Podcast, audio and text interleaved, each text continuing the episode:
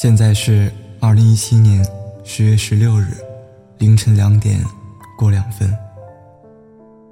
我依偎在你身边，悄悄地录下这段音频。我把抱枕放平，当成枕头，就好像把我喜欢你当成你喜欢我。回想起第一次遇见。我们只是在熙攘的人群里擦肩而过，我完全没有想过你会出现在我的生命里，就像我也没有想过今天会为你录制下这段音频。但不得不说，时间过得好快，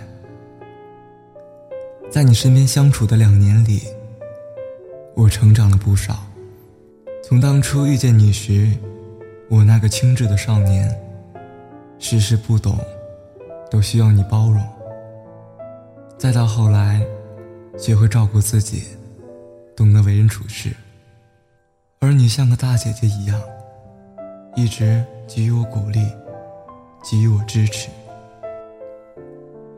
我现在在一座没有你的城市里，我不知道你现在在干什么。我只知道，接下来的三个小时里，我应该会失眠。失眠的时候，我不会去数羊，那是没有出息的人做的事情。像我这样更没出息的人，我只会想你。到头来，我还是如愿以偿。因为你穿着我喜欢颜色的外衣，出现在我熬不住夜而贪婪睡去的美梦里。早上起来的时候，已经很迷糊了。拿出手机，打开尘封已久的社交软件，却发现依旧没有你的消息。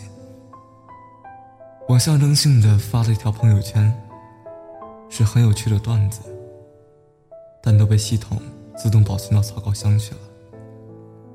今天是周一，我穿上纯色衬衫，系好领带，笔直西裤，深色袜子，打开窗户，呆坐在窗前，观察梧桐绿的枝桠没有，想着今天早上吃什么东西。下楼吃饭时，看到一对穿着迷彩外衣的情侣。我恍然大悟，我终于知道思念到极致是什么感觉。后来我对自己说，或许我现在还太年轻，根本不配谈论什么思念。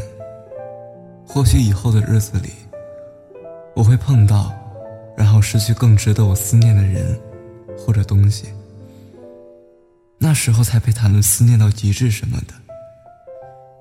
但是去他的逻辑！我只知道，我现在是真的想你。你说，你鼓励我恋爱，所以你应该不会拒绝我吧？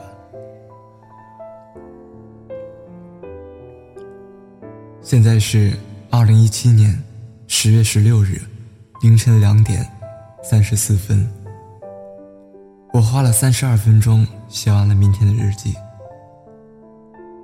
那么下面，就不要打扰我了。我还有两个小时，又或者一整夜去想你。